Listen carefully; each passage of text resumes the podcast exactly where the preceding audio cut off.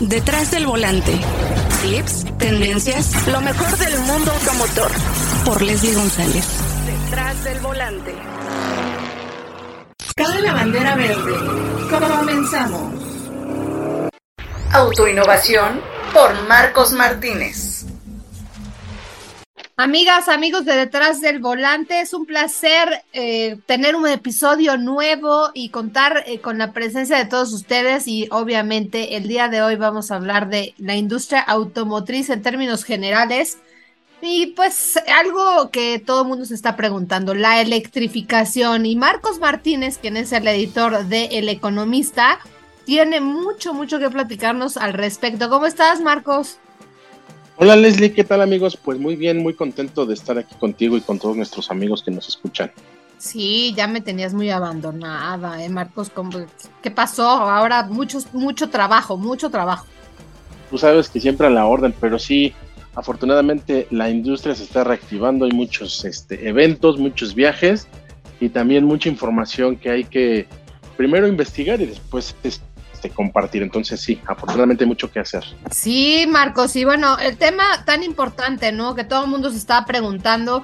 De hecho, eh, yo ah, lancé la semana pasada un, un, episodio junto con Mazda y su presidente aquí en México, pues también habla en términos de electrificación y lo ve todavía muy tardado para la, para la República Mexicana. Entonces vamos a ver qué pasa. Y tú tienes un tema muy, muy interesante de cómo estarán las ventas de los autos eléctricos. Sí, como mencionas, desafortunadamente para, para nuestro país el, el, panorama no es que no sea prometedor, sino más bien que se espera que, que el crecimiento sea muy lento y cuando esto lo compartimos o lo comparamos más bien con las cifras que se generan alrededor del mundo, nos damos cuenta que pues sí, nuestro mercado aún es no pequeño, sino yo diría que hasta insignificante. Y prueba de ello es que imagínate, tan solo en el, el 2021 se comercializaron en todo el mundo los vehículos eh, eléctricos, que bueno, esta clasificación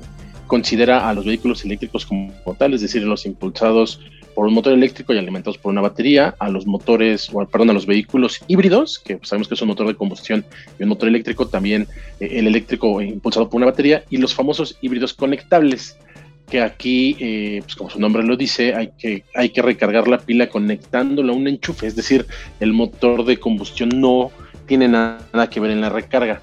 Bueno, en esta clasificación que hizo la Agencia Internacional de Energía, que es, que es un organismo internacional que tiene que ver con una gran cantidad de informes y de reportes y sobre todo estudios que conciernen a, pues a la humanidad, porque hay estudios desde movilidad, de alimentación, medicina, etcétera. Bueno, eh, lo que está mencionando y lo que va a conocer es que en el 2021 se vendieron en el mundo nada más y nada menos que 6.6 millones de autos eléctricos.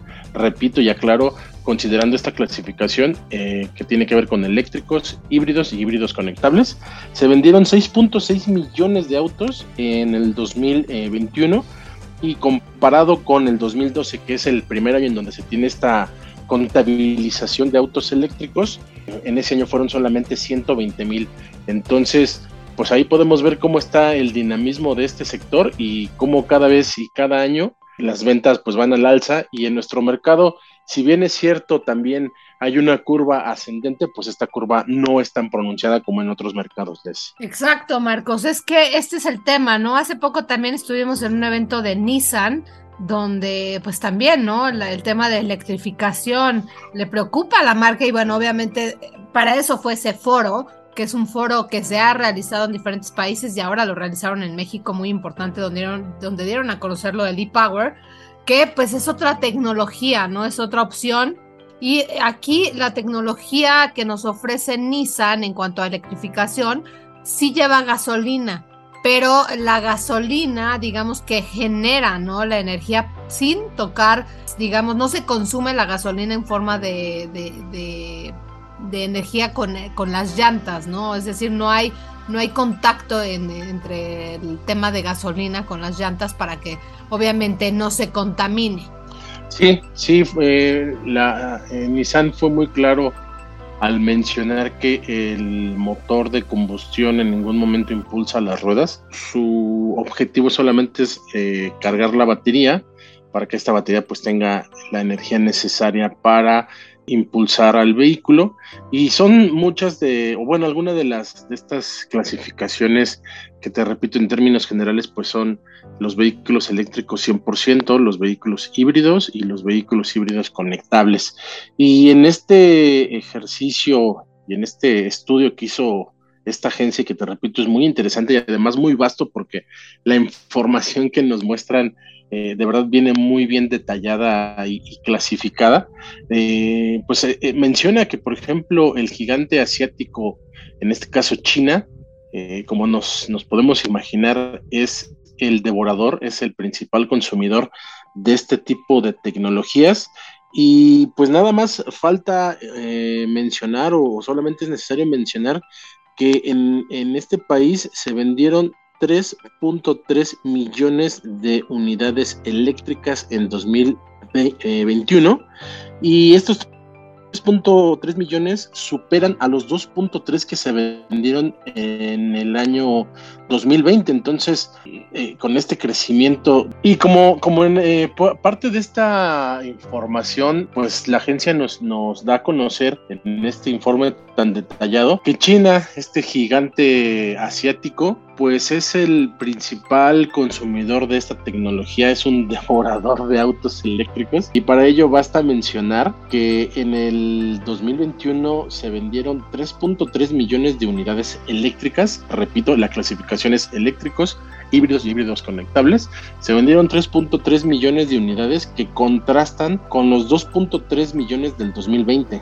es decir, en un año el mercado creció un millón de unidades. Y como comparación por ejemplo, en Estados Unidos en el mismo año, es decir, en 2021, se vendieron 630 mil unidades, mientras que en el continente europeo, y este organismo es enfático en señalar el continente europeo en su conjunto, se vendieron 2.3 millones también de unidades, es decir, lo mismo que, vendió China en el, 2020, en el 2020, pero fue lo que se vendió en todo el continente europeo durante el 2021. Entonces, pues ahí vemos pues, el poder, el consumo tan acelerado que tiene este país, que como tú sabes, eh, Leslie, en China los fabricantes pues desarrollan, diseñan, preparan autos que son específicos para su mercado y que no podemos encontrar en ningún otro. Y justamente por eso es que las marcas apuestan tanto por, por esta nación para desarrollar pues plataformas, para desarrollar producto, para poner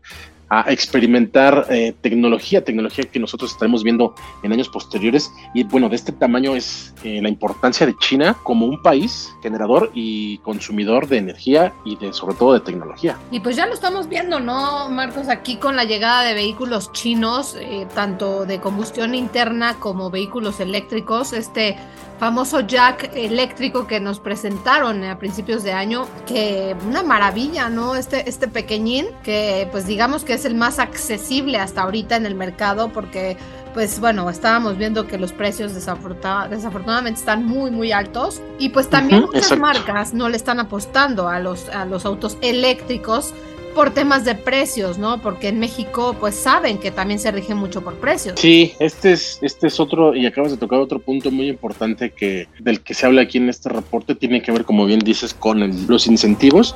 Y justamente los incentivos son el principal motor para las ventas de autos eléctricos en diferentes países, Estados Unidos, Europa, China, obviamente. Los gobiernos apoyan al, consumidor para justamente adquirir una de estas unidades y en otros casos incluso te, te apoyan, si tú tienes un vehículo de combustión, te invitan a que lo sustituyas por uno eléctrico, pero además te dan una, un, apoyo aún más grande. Entonces, esto además sumado a una red de carga, a una infraestructura de carga, o sea, no solamente más, más grande, es decir, que ocupe mayor parte de su territorio, sino además pues que sea más poderosa, más potente para que los vehículos no tengan que estar detenidos tanto tiempo en estos periodos de recarga. Entonces, sí, como bien dices, este es un punto medular para que las ventas de autos eléctricos pues crezcan en nuestro país. Y prueba de ello, Leslie, es que en este como parte de este estudio, pues me puse a investigar y nada más imagínense, el Instituto Nacional de Estadística y Geografía nos señala que en lo que va del 2022 específicamente en el periodo de enero a mayo, en nuestro país apenas se han vendido 19.281 unidades de este tipo, de las cuales el 82.5% son híbridas y tan solo el 7.4% son eléctricas 100%. Ahora, si vemos este número, el 82.5% que corresponde a los híbridos, pues entendemos por qué marcas como por ejemplo Toyota son tan fuertes, son tan dominantes en el tema de, autos híbridos, Kia también lo hace con Niro, eh, y cada vez más marcas están apostando por traer vehículos con eh, la duplicidad de propulsión, tanto un motor eléctrico como un motor a gasolina o, de combustión. Híjole, la verdad, Marcos, yo sí, yo sí soy fan de los híbridos, pero no enchufables, porque he, experimentado con los enchufables que, pues desafortunadamente hay muchos que duran muy poquitos kilómetros y pues bueno, obviamente su costo es obviamente mucho más elevado, ¿no? Y lo hemos visto, ¿no? Ahora con Kia Niro, que es el, vehículo más reciente que ha lanzado Kia, y a mí me parece una excelente opción. Algo que no vendieron fue el Kia Soul, que pues ahora se les cuestionó con este cambio de eh, evolución que tiene la tercera generación, pero aquí recordarás que estuvimos evaluando el Kia Soul eléctrico, que me pareció extraordinario, pero pues desafortunadamente no, no se vende en México y no se venderá. Sí, y pues bueno, ya, ya para cerrar eh, parte de este, de este reportaje que llevamos en, en, esta edición del suplemento Autos del Economista, pues como nos podríamos imaginar, la Ciudad de México está eh, a la cabeza o es el principal, la principal plaza para la venta de autos eléctricos en, en, nuestro país. Y hasta el momento en la Ciudad de México se han vendido 4.470 unidades, es decir, el 23.2%. Le sigue el Estado de México con 2.817 unidades, el 14.6%. Y en tercero está eh, Nuevo León con 2.100 unidades y lo que corresponde al 10.9%. Entonces, pues por ahí nos vamos dando cuenta de cómo va creciendo nuestro mercado, pero también tenemos que ser muy ciertos, ¿no? Lo que hace falta para que pues seamos un, jugador o seamos un, seamos un mercado relevante para las marcas, ¿no? Mientras el gobierno o los gobiernos no estén dando incentivos que vayan más allá eh, que el hecho de no pagar tenencia, por ejemplo, que puedas obtener esta verde y que puedas este, circular diario, incluso cuando haya contingencia. Cuando hasta que no veamos incentivos que sean pues más grandes, no podremos aspirar a tener un mercado que, que, vaya creciendo con, con, el paso del tiempo y muy triste, ¿no? Porque pues eh, el gobierno no está viendo esta parte de apoyar por la compra de vehículos de estas características no están viendo el hecho de que se adopte tecnología más actual y no están viendo también el que nuestro país, no solamente en el tema de consumir y, comprar autos eléctricos y toda, todo lo que conlleva como una infraestructura de carga a nivel nacional, etcétera. Lo que no están viendo es que nuestro país adopte tecnologías más modernas en general que nos coloquen como un jugador y, como, como un, un, país pues más adelantado en el continente. Exacto, lo dijiste muy bien, un país más adelantado y pues desafortunadamente Marcos pues no, no lo estamos viendo, ¿no? En términos eh, pues del el, gobierno no se está preocupando por ese tema.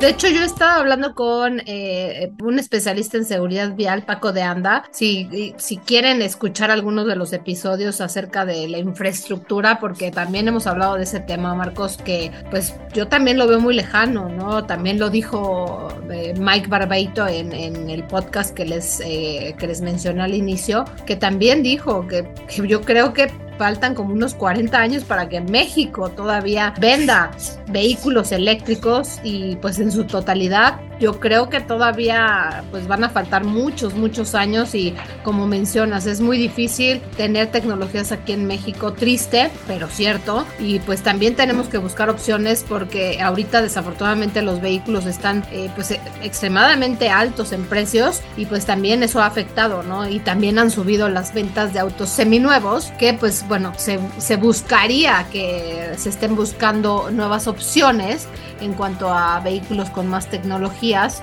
porque bueno, eso, eso también es importante para que no tengamos un país tan contaminado y pues estemos pensando en las nuevas generaciones. Sí, Aquí, ahora que, que, platiques este último punto, también déjame compartirte y, también, claro, a, nuestros amigos que en una de las investigaciones que llevamos a cabo mes con mes aquí en el suplemento, platicábamos justamente con diferentes pues directivos de la industria automotriz y la conclusión es la misma. Nuestro mercado, las marcas están viendo al mercado mexicano como uno que va hacia un futuro en el que la preferencia van a ser los autos híbridos y después los eléctricos o casi al final los eléctricos. Y esta es una visión a mediano y largo plazo, es decir, hay muchos obstáculos como por ejemplo esta parte de, la, de una red de, recarga más grande, principalmente el tema de la poca o casi, casi nula falta de, de, de apoyos, de incentivos todo eso está haciendo que pues las marcas eh, estén haciendo visorías, estén viendo a futuro los diferentes mercados a nivel mundial y se tienen identificados a los países que sí están eh, en el tren, que sí están en los rieles de la electrificación y, que van a toda marcha hacia, hacia un objetivo de eh, abandonar el motor de combustión, pero también están viendo a los, a los mercados que como el nuestro desafortunadamente pues por diferentes condiciones eh, que, en buena parte son económicas, no están yendo hacia allá y seguirán apostando, pues te repito, en el mejor de los casos por vehículos híbridos y también pues, en la evolución de motores de, combustión. Por eso esta idea de que los, los grandes fabricantes se van a volcar 100% ya al desarrollo de autos eléctricos totalmente, pues no. Eh, va a haber unidades de negocio específicas para mercados eh, en desarrollo como el nuestro, que por el momento y que al parecer y desafortunadamente durante los siguientes años no van a tener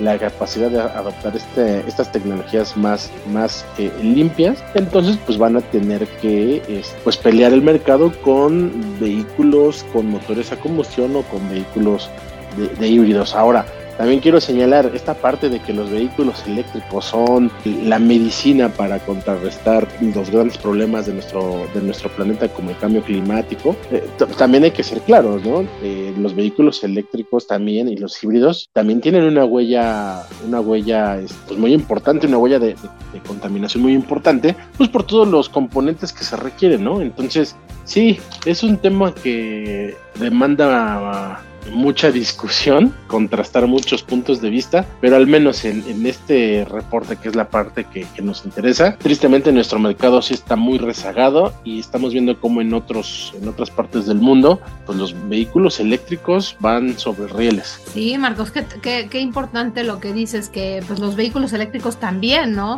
Pues van a generar contaminación, pero bueno, también entraríamos en otro tema que serían qué va a pasar con los vehículos de combustión interna, cómo se desaparecerían, porque pues también por arte de magia no desaparece la basura, ¿no? Entonces, pues son muchos temas, muchos temas que podríamos abordar, el tema también de llantas, que todavía creo que también en ese tema eh, pues falta mucha cultura, ¿no? Eh, porque llantas, llantas hay, pero por todos lados tiradas, ¿no? Y pues todavía la tecnología en cuanto a caucho, pues no todas las marcas lo venden y obviamente también pues no se tiene tanto acceso, ¿no? Sí, desafortunadamente hay tantos desechos que se generan alrededor de los automóviles, dan poner todavía más atención y, no solamente pensar que bueno ya la, la gran salvación o la respuesta es los autos eléctricos, sino sí, como, como dices, ¿no? El tema de los neumáticos, el tema de la gran contaminación que generan las pastillas de freno, las, las famosas balatas, que a lo mejor es un tema que a, casi nadie ¿no? se, nos, se nos viene a la cabeza, se nos prende el foco, no lo llegamos a imaginar, pero imagínate todo el tiempo que está circulando en tu vehículo, todas las ocasiones que tienes que frenar, toda esa fricción genera eh, residuos, ¿no? Que, que, la batería, perdón, que la pastilla de freno va, va dejando conforme pues la utilizas, ¿no? Para frenar en este, en esta fricción. Todas esas partículas diminutas pues van quedando regadas, pues si pensamos y lo vemos como que circulamos en ciudad, pues van quedando en el pavimento a, a, los costados, ¿no? Por donde circulamos. Pero si nos pusiéramos a pensar en los viajes que hacemos en carretera, que tal vez hagamos un viaje que te gusta de 600 kilómetros eh, o un poco más, todo ese trayecto en el que vamos con el vehículo y tenemos que utilizar los frenos, pues vamos contaminando porque se van generando estas partículas, ¿no? Entonces sí hay muchísimas cosas que hay que tomar conciencia en cuanto al impacto de los vehículos, pero que pues también afortunadamente las marcas, los proveedores, todos los desarrolladores de tecnología pues están cada vez poniendo más eh, recursos e investigación en hacer que estos impactos pues cada vez sean menores. Pues impresionante, Marcos. Yo creo que está muy difícil el tema de electrificación y bueno, yo creo que también México debería optar por, por mejores transportes porque hay muchos lugares a donde no puedes llegar sin coche, desafortunadamente, porque bueno, también se ha buscado esta opción, ¿no? No utilizar mucho el coche, pero pues eh, muchas veces es muy complicado. Eh, eso también sería un tema a investigar, un tema para ver qué va a pasar, ¿no? Porque sí, sí hace falta, como dijiste, incentivos, hace falta mayor acceso también a mejores transportes aquí en México. Claro. Eh, entonces falta, falta muchas, muchas cosas, eh, sobre todo antes de llegar a la electrificación en cuanto a los vehículos eh, pues que, se venden eh, a nivel mundial. Pero pues vamos a ver, vamos a ver cómo se comporta el mercado mexicano. Obviamente se están incorporando eh, nuevos modelos, pero esto es paulatino, no va a ser como, como han mencionado muchas marcas de ya, ya somos este, eléctricos y pues adiós los vehículos de combustión. Pues todavía se van a seguir vendiendo porque no tenemos también manera de desaparecerlos ese también sería un tema, ¿no? ¿Qué va a pasar en ese, en, ese tiempo? ¿Cómo se van a ir, como dicen, chatarrizando, ¿no? Porque también la chatarra contamina. Eh, todo, todo lo que, lo que se genera, pues ahí va a, quedar, ¿no? Es decir, todos los, los, materiales los podremos transformar, pero no desaparecer. Entonces, pues sí, hay que ponerse a pensar qué vamos a hacer con, con todo eso. Y pues la respuesta no es únicamente el, el hecho de, de reciclar, ¿no? O sea, sí, eh, lo mejor es reciclar y, tener pues residuos que los puedes volver a, reutilizar, pero creo que lo mejor sería mm, tratar de consumir lo menos posible, ¿no? Porque de qué sirve que estemos, pues sí, reutilizando y reutilizando si al final pues seguimos con unas altas tasas de consumo, ¿no? Que pues eso genera también pues muchos desgastes, mucho consumo de, materias primas, etcétera, pues nos siguen teniendo ahí en una situación complicada. Así es, Marcos, pues eh, cuéntale a la gente dónde escribes, cuándo sale el suplemento del economista y pues todas las sorpresas que, que, les tienes. Claro, Les, pues estamos en, el, en nuestra rediseñada página del economista www.eleconomista.mx. Ahí también pueden encontrar la versión digital, todos los materiales que aparecen en nuestra edición impresa que se publica todos los viernes eh, o el último viernes de cada mes. También lo pueden encontrar en nuestra versión digital. Y como saben, ahí además de cubrir todo lo relacionado a la industria automotriz nacional e internacional, internacional, pues también hacemos estos temas de investigación. Así es, muy importantes, Marcos, porque no todos lo hacen y pues estos temas sí les, eh, les son de utilidad a todos ustedes, ¿no? Todos ustedes para que sepan más eh, al respecto sobre la electrificación, qué va a pasar, qué se está haciendo, qué no se está haciendo. Y pues bueno, lean, lean a Marcos Martínez, quien es el editor ahí en El Economista. Muy interesante siempre lo que nos presenta. Pues te agradezco muchísimo, Marcos, el espacio y el tiempo. No, les al contrario a ti, la, la yo, te agradezco la invitación y la oportunidad, de estar aquí contigo y con todos nuestros, nuestros amigos. Pues muchas gracias, un abrazo. Estamos en contacto, Les. Tenemos una cita cada semana para que seas mi copiloto y conozcas más de los autos que llegan a México. Sígueme en Instagram, arroba detrás del volante por Leslie y léame en la revista Líderes Mexicanos. Nos vemos en el siguiente episodio. Disfruta tu auto al máximo.